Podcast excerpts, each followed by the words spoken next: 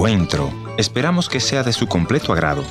Y ya con ustedes, su anfitrión, Ernesto Pinto. Juventud, divino tesoro que te vas para nunca más volver.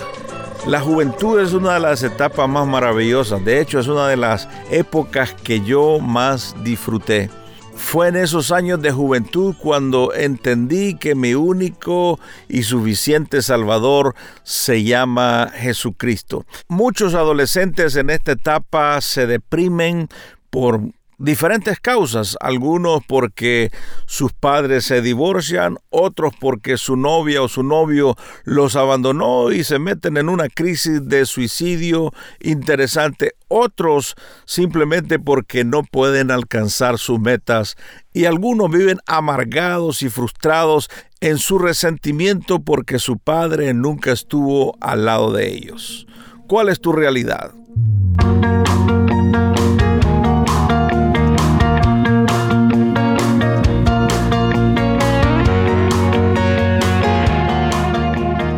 Historias que cambian el corazón. Bienvenido al encuentro de hoy. Yo soy tu amigo Ernesto Pinto y en esta oportunidad quiero invitarte para que me visites en nuestro portal www.encuentro.ca o a cualquiera de nuestras plataformas digitales. Puedes buscar por Encuentro o por Ernesto Pinto y ahí nos vas a encontrar. En el programa de hoy tengo a mi buena amiga Erika Golía desde Argentina. Vamos a conversar con ella. Encuentro. Encuentro. Me decías extra micrófono que tuviste una crisis en tus años recientes debido a que perdiste una beca, pero te voy a dejar a ti que nos cuente cómo fue todo ese proceso con el, con el cual llegas a decir, eh, Señor, te necesite porque habías crecido en la iglesia y tal vez habías escuchado de Dios, pero no lo conocías profundamente y esa crisis te lleva a, a decir, Señor, te necesito. Contanos qué pasa en ese, en ese momento antes de que le digas, Señor, bienvenido a mi corazón. A los cinco años acepté al Señor, recuerdo una mañana de levantarme y decir quiero aceptar a Jesús en mi corazón. Era una niña pequeña, no, tenía mucha conciencia.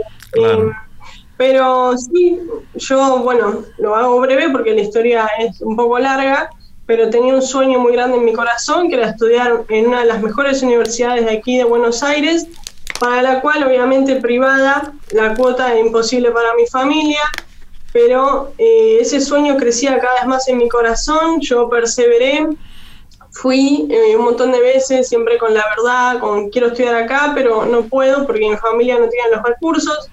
Bueno, de tanto que perseveré, me dieron una beca grande, una beca del 80%, eh, pero claro, yo hoy día que veo en perspectiva hacia atrás, no estaba preparada eh, personalmente, con una estima sana, no estaba preparada para afrontar ese mundo académico eh, donde yo no sabía que me iba a enfrentar y que las heridas de una estima destruida iban a quedar al descubierto. ¿Por qué tenés problemas de autoestima?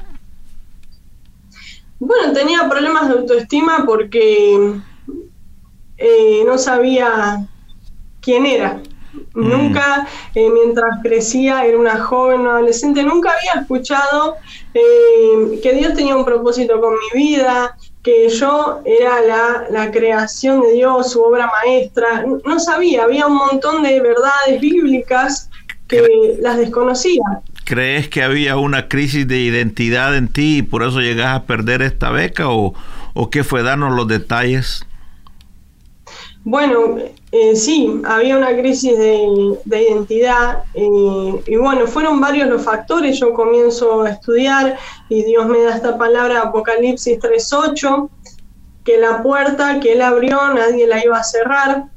Pero comienzo a estudiar y me entré en un mundo donde todos mis compañeros que me rodeaban eran, eh, bueno, de, una clase social muy alta aquí en Buenos Aires. Yo, justamente, al no saber quién era, al no estar segura mi identidad, segura mi estima, estar sana interiormente, yo me sentía la más fea, la menos inteligente, que no podía, bueno, un montón de pensamientos que venían a mi mente. Que son propios, que son propios de, los jóvenes, de los que están atravesando la, de la adolescencia. Muchas veces no entendemos ese, ese tipo de, de lucha que tienen nuestros jóvenes, ¿no?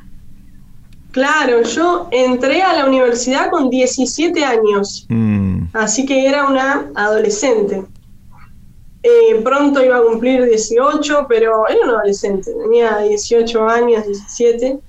Eh, y bueno, sumado a, mi proceso de, mundo interior que tenía que poner en orden, eh, en mi casa comenzaron a pasar un par de cosas, porque bueno, no siempre fuimos una familia donde Cristo fue el centro. A veces hay errores que se cometen y demás, y se pierde un poco el enfoque y el, centro de que sea Dios. Entonces comenzaron a pasar cosas eh, que terminaron en una gran crisis familiar eh, y paralelamente a eso yo estaba viviendo algo nuevo que era la universidad, la vida académica, eh, bueno, una carrera también que tenía mucho contenido de matemática, análisis matemático. Yo venía de un colegio público del Estado y no había tenido una base de matemática muy sólida, así que también ese fue un motivo que me llevó, y eh, también contribuyó, digamos, a, la pérdida de la beca, pero...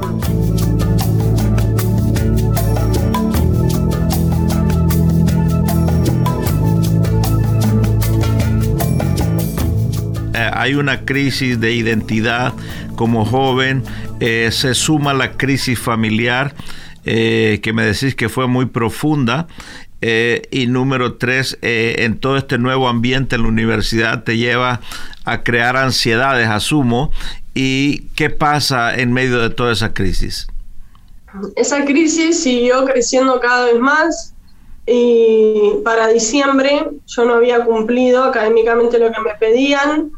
La beca se perdió. Recuerdo que tuve que hacer procedimientos formales, darme la baja, etcétera y bueno, comencé a, transitar un 2015, yo entré a la universidad en 2014.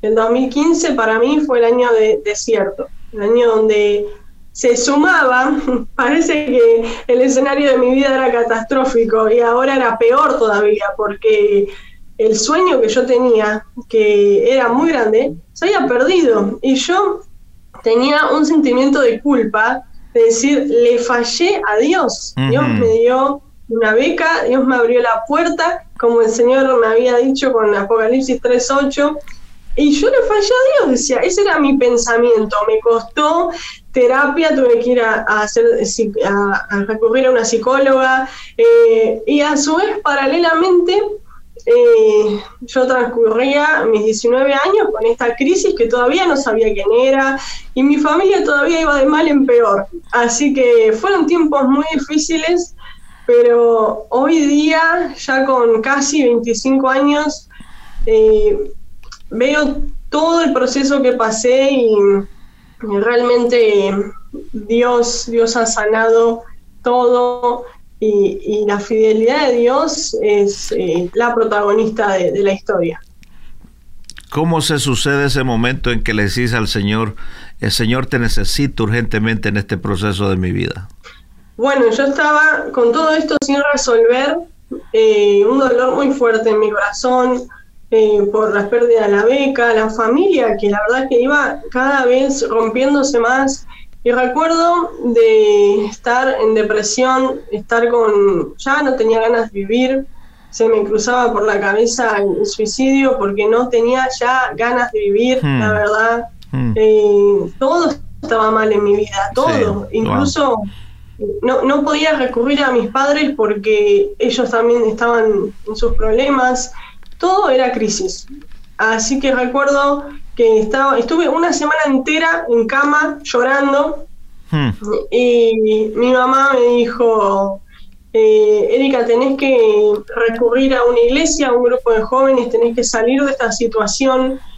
Y, bueno, obviamente yo no tenía, estaba como ya aburrida de vivir, desganada totalmente, nada me apasionaba, nada me, nada me despertaba entusiasmo, pasión, nada me motivaba.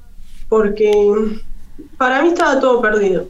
Así que ahí fue eso que me dijo mi madre, marca el comienzo de, un tiempo que me llevó a, volver a, decir, este, a, conocer a Dios, a Dios personalmente. ¿Qué le dice una señorita que está decepcionada, que está cayendo en depresión? ¿Qué le dice a Dios en una oración? ¿Qué es lo que tú le dijiste? Le dije que, que me restaure. Recuerdo que fui a una reunión de adoración y adoraba, adoraba y mi mayor eh, anhelo y, lo que le expresaba a Dios era ese, ese anhelo tan grande de que el Señor me restaurara, porque los dolores de, la baja estima y todo lo que yo sentía, el cuerpo físico me, me estaba despertando dolores, tenía pensamientos muy fuertes en mi espalda, así que yo quería salir de esa situación. Mm. Y fui a una reunión de jóvenes que había un altar de adoración, me acuerdo, em, y ahí comenzó un camino em, muy distinto. recuerdo ir a, la reunión y estaba eh, un adorador y cantaba Bástate mi gracia. Y, y, decía, tú eres un profeta de Dios. Y bueno, yo escuchaba esas palabras y me sonaban súper vacías, porque yo decía, yo no, no, no soy nada, o sea, realmente estaba muy dañada. y luego de un tiempo, eh, tres semanas más o menos después, recuerdo, siempre no, no omito detalles, ¿no? Porque me encanta Dios que nos sorprende. Estaba, eh, me estaba peinando, me acuerdo, frente al espejo. Sí. Y Dios me dice, bástate mi gracia. El Espíritu Santo me trae Ah, recuerdo esta, esa frase. Y busqué la canción, y busqué eso en YouTube, busqué y era una canción de la canción de Jeremías y ese fue el momento de mi encuentro con Dios, mm. donde escuchar esas palabras era increíble, era Dios hablándome.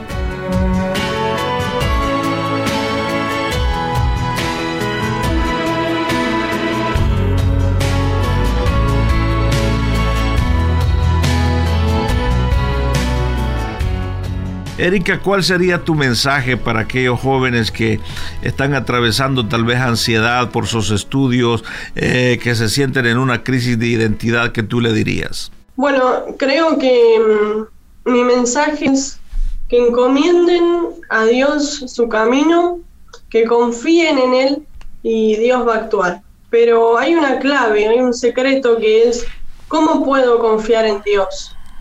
Eh, y es a través de conocerlo.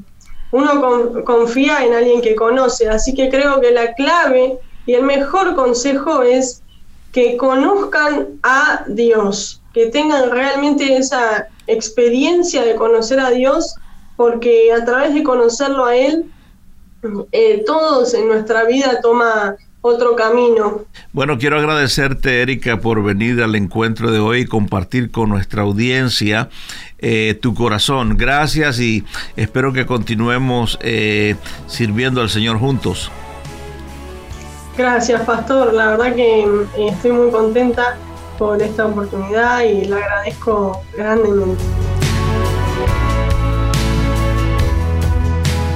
Gracias por haber estado en la sintonía de este tu programa Encuentro y te voy a agradecer que me visites en el www.encuentro.ca o también puedes dejarme una nota de voz en el WhatsApp 1-204-202-1525. Gracias por sintonizarnos a través de esta radioemisora.